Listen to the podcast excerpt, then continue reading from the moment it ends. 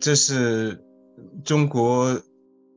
政府的政绩考核指标，这个并不是实际所运用的一种考核体系，而是人事部他所研所所发出来的一个研究课题，呃，或者说人事部所想要想要推行的一套考核方案。那包括呃，包括经济社会、人口环境等等这些不同的指标，但实际上，中国政府的考核，我们看到这是一个市一级政府，福建来自福建的一个一个样本。我们看到中国政府对官员的绩效考核包括哪些内容呢？那么呃，第一大项。里边包括了 GDP 的增长率、财政的发展、固定资产投资、人口环境、能源消费指数以及呃债务等等。然后第二个方面，呃，现代化、城市化，它包括了呃像工业增加值、第三部门的工业城市化的发展，还有一些呃外国的投资啊等等。然后呢，下一类它包括了城镇居民的收入、农民的收入、教育问题、健康、公共安全以及对公共安全的满意度。在下面包括了。行政行为的合法性，包括上访的数量，包括公务员失职行为的多少，以及行政诉讼的败诉率等等，这是非常非常有意思。这些东西有的是五分，有的是四分，那多数是三分，也有的二分。那这些东西就作为中国政绩考核的指标。当然，我们知道中国的。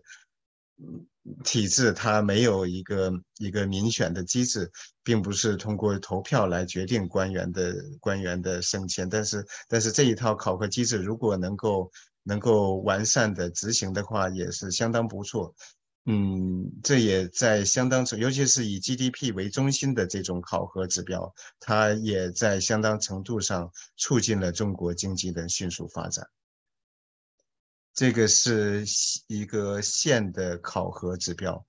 嗯，大部分和前面那个相同，但是它里边有包括了政党建设呀等等，反腐啊，嗯，计划生育呀等等，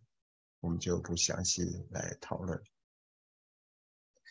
但是前面前面说的中国中国政治。体制，中国这种治理模式，它的灵活性、它的适应性、调试性等等，是不是在习近平上台之后发生了巨大的变化呢？前面那些讨论，呃，都是很有意思，也也在相当程度上符合中国现实的发展，尤其是江泽民时期、胡锦涛时期这二十多年的时间。我们看到，有呃，中国经济的快速发展，中国呃社会的基本稳定啊等等。但是这种威权的调试性、威权的灵活性，是不是正在变化？我们上次课谈到改革开放的终结，很多迹象表明改革开放正在终结。但是我提到改革开放的上限和下限，它的上限就是中国政府。中国共产党，它绝对不允许自由民主宪政在中国发展，它绝对不会主动的通过改革开放来走向西方式的多党民主制。但是呢，中国的改革开放，按照共产党的逻辑，按照共产党的利益，它也有它的下限，也就是它不会回到计划经济，回到文革时代那样一种。那样一种阶级斗争，那样一种纯粹的呃意识形态、纯粹的个人化的呃统治，然后群众动员式的集权主义，它想要他如果要回到文革的话，对共产党也没有任何好处。那么这是改革开放的下限。但不管怎么样，在一九七八年之后的改革开放，在很多领域已经在停止，已经在倒退。嗯，包括意识形态的退化、意识形态的僵化，那么包括对习近平的个人崇拜，呃，对互联网和媒体的更严厉的审查，包括前面提到对地方官员政绩评估的扭曲，那么现在看来更更多的还是要看官员的个人关系，他们对习近平、对对上级是不是忠诚。那么，呃，GDP 也好，其他的社会、经济环境等等指标，可能正在受到呃扭曲。还有，习近平上台之后，他发起了对法律的战争，以及对公民社会的。全面镇压，那么受到影响、受到镇压的不仅仅是异议人士、维权人士、人权律师，也包括呃记者，像一些呃学者，像家庭教会等等，所有的这些呃民间社会的领域，呃 NGO 啊等等，都受到比过去更加严厉的残酷的镇压，对上访、对维权等等越来越不容忍。这也是大大的减弱了过去中国体制的灵活性和适应性。还有呢，更严重的就是中国共产党正在利用各种高科技技术来建立和强化它的高科技集权体制。我们也有提到这样一个概念，我用呃高科技集权主义来强调它的这种呃全面监控的高科技的特点。像像 DNA，像人脸识别、声纹识别，像呃大数据，像呃社会信用系统等等，包括呃健康码、行程码、场所码等等这些东西，都非常非常有效的建立了对每一个社会细胞、对每一个民众的全面监控，而且是非常强有力的监控。那么。中国现在正在搞的一种，我可以管它叫呃防疫集权主义。它利用这样一个疫情的机会，来大大的强化了它的集权主义控制。那这种防疫集权主义、高科技集权主义，它显然在极大的削弱过去的中国呃治理模式的灵活性和调试性。也许在在很大的程度上。嗯，那种呃威权体制啊，被呃被一些学者所讨论或者是说肯定的那些呃威权主义灵活性正在消失，正在减弱。好，呃，请李安友教授来，这这当然是呃李安友教授非常非常有心得的一个话题。我呃。二零零三年发表这个文章的时候，我们的问题，我的问题和我的读者的问题是说，呃，天安门事件之后，共产党为什么能够继续执政？因为我们西方认为一九八九年，呃，让我们知道中国老百姓非常不不不支持这个共产党，但是一直到呃二零零三年的话，那个共产党的。呃，政府还存在，而且它好像还是非非常巩固，所以我提到这四个因素。那么现在，呃，刚才汤彪也说了，就是说现在习近平把这个四个东西都把他们，呃，终止、终终止，或者是或或者把他们的这个衰弱了。我要提出两个问题，一个问题是为什么习近平没有？继续那个邓小平胡呃讲胡以后的这个比较好像是比较安全、比较巩固的共产党的制度体制，他为什么把这个四个呃四个这个呃呃方面都把他们呢改变？我自己简单的说，我自己认为这个是因为他不不想不不 trust 不想不信任。共产党，因为中国的这个执政体制是依靠于共产党这个组织所谓的一个啊呃 organizational weapon，一个组织的工具，一个组织的武器，就是说，呃，这这个领导利用共产党这个东西来控制发展社会，来实行他的政策。这个是中中中国的制度的这个 secret weapon，它的秘秘密的武器，而西认为这个武器不可信任，不可呃呃，就是说失去它的用处，所以他要要强强化中央对于共产党这个武器的控制，要提高共产党这个武器的嗯绩效或者它的呃可可用程度啊。那么西的这种变化会不会动摇呃中国的这个制度的韧性？很多人认为是这样，而且我要承认，很可能是这样。你比方说，如果有一个接班的危机的话，这个可以动摇共共产党，可以呃，可以呃，他们可能会面临一个非常庞大的危机。但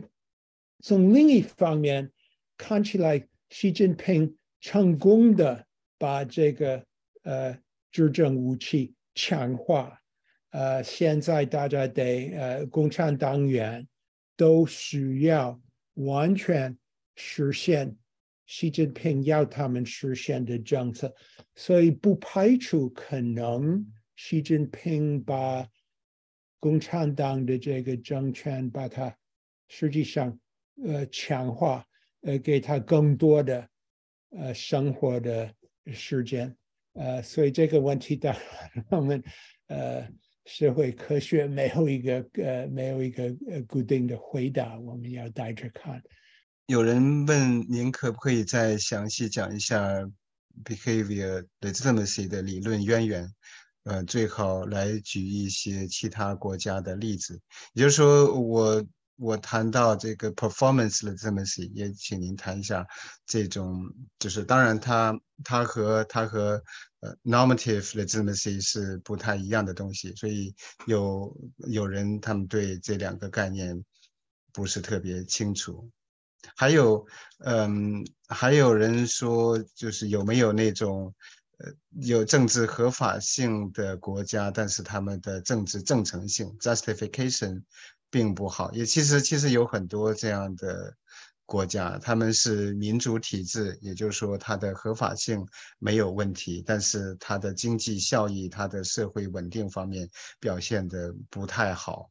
嗯，印度可能在某种程度上算是一个例子。这个问题讲起来可能比较复杂，就是说西方政治学，比方说在各大的话，在各大的政治政治系。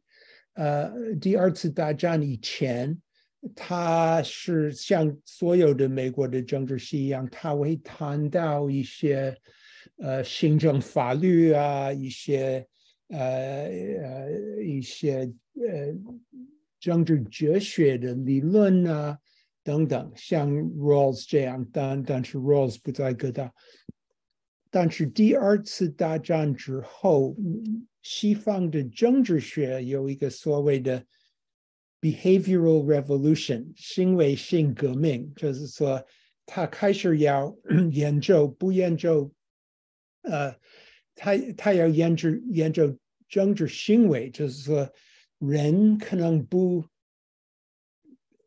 不合理，可能这个一般的政治人，可能政治人不是 rational，他可能是。很有情绪，或者有各种各样的呃影响他的行为的因素，所以我们呃开始要研究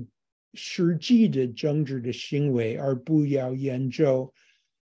理论上政治行为应该怎么样。So that's the behavioral revolution. So David Easton 是这个政治这个这个这个行为主义革命的一个领导人，所以他说。legitimacy 不是我们呃认为它应该是什么 legitimacy，而且我们要研究的是老百姓真正的实际的对于政权的态度，而而要开始研究这个真正的实际的政治的态度的呃 causes，它的来源是什么？So Here's a 一个比较极端的例子，Jan Elster，E L S T E R，一个非常有名的一个政治学家，他说，有时候一个人会呃会会心里爱一个政权，因为他没有别的选择，就是说这个政权那么强，你只有那个你不敢反对，而且谁都不敢反对这个政权，之所以你会，你会呃，你会，你会自己心里会认为你爱这个政权，因为你没有别的可能。但到某一个时间，那个政权好像很衰弱，你开始。意识到你有别的选择的话，你可能会改变你的态度。但是原来你的态度是你的真正的态度。呃，不知道呢，我我说明够不够清楚？但是我们呢，如果是做这个 behavioral science，呃，行为性的科学的话，我们要知道你的态度。你虽然你的态度可能是错的。但是如果这个是你的态度的话，这个是我们要衡量的、要知道的一个态度。嗯，好，谢谢。这里边，嗯，唐茂琴问到，请问政治正当性来源于表达自由的理论来源是什么？嗯，这个实际上是我在一篇文章里边有这样的表述。嗯，我写过一篇文章叫《零八宪章与政治正当性问题》。那我想强，这当然不是一个一个纯学术的文章，我主要是想要表达民主和自由的关系。当然，按照按照 legitimacy 政治正当性这样一个概念来说，过去的那种传统型啊、魅力型啊等等，或者是来源于宗教信仰的那些政治正当性，都已经没有办法被人们所认可了。所以，唯一的。正当按照按照福山、按照哈贝马斯等等很多人的看法，那么唯一的政治 legitimacy 应该是来源于民主。但是，但是很多人听到民主，首先想到的就是投票这种这种投票。实际上，如果没有表达自由的话，他就没有一个真正的民主。那有中国也有投票，但是他没有没没有没有民主。所以我强调的就是表达自由，它是它是民主的基础。那么如果想要评价一个国家它的正当性的基础的话，那么就要看的不是投票，而是有没有最基本的表达自由。如果有最基本的表达自由，一个国家让人们自由的说话，让人们自由的去呃去抗议、游行、示威等等，那么这个国家就可以说它是一个基本合法的政权。反过来，反过来，它虽然有投票。但是这些投票都是被操控的，而人们没有没有表达自由，那么这个政权它就不具有正当性，不具有 legitimacy。那么，那再再引申一点，有我们也知道，民主是能够保障个人自由和人权的一个，恐怕是唯一的唯一的制度。但是，但是有一些例子是它有民主没有自由，嗯，而另外一些例子是。有自由而没有民主，那么我能想到的比较好的例子就是香港，在一九九七年之前的香港，它是它的它它的这个总督不是民众选举的，它在。它没有一个完善的民主，但是它有非常成熟的自由的公民社会，民众有表达自由、有信仰自由等等。那么可以把它看成是一个，呃，虽然没有民主，但是有有有自由的一个社会。那么这样的一个一个体制，就是有有了最基本的的这么些。我想强调的是这样一个一个概念。嗯嗯，我们。看看下面的问题。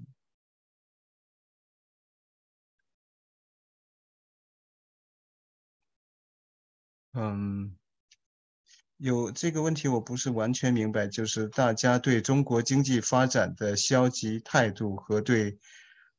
和对共产党仍有较高支持率之间的矛盾，也就是说。这也是 performance 的这么些所面临的一个问题。我们知道，很多在很多人看来，共产党它的正当性，它的这么这么些建立在经济的发展基础之上。那么，当中国的经济发展出现危机、出现问题，那么现在一它的 GDP 增长率很低，实际上比官方所公布、所承认的那个数字要更低。那这种情况下，那么共产党是不是就失去了合法性？因为它没有没有别的合法性，所以他想要讨想要讨论的是中国的经济发展。那么现在遇到了很大的瓶颈，或者是遇遇到很大的危机。这个这种情况下。人们对习近平、对共产党仍有这么高的支持率，这是不是一个矛盾的现象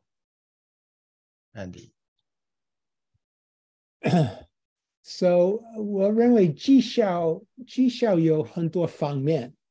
呃，一个是 GDP 的增长率，但你 GDP 的增长率如果下降还还是增长的话。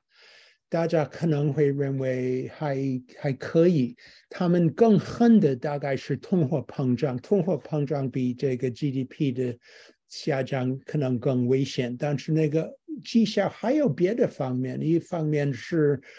呃，这个我以前说过是社会福利制度，是这个城市生活安全程度。是那个还而且绩效之外，还有一些别的可能会影响这个行为性的呃正当性。你比方说宣传宣传工具的效果，这个爱国主义，呃，中国的外交，这个习近平作为国家领袖，能不能在国际这个国际呃舞台上，他能不能骄傲？他可不可以骂？这个加拿大的这个总理，呃，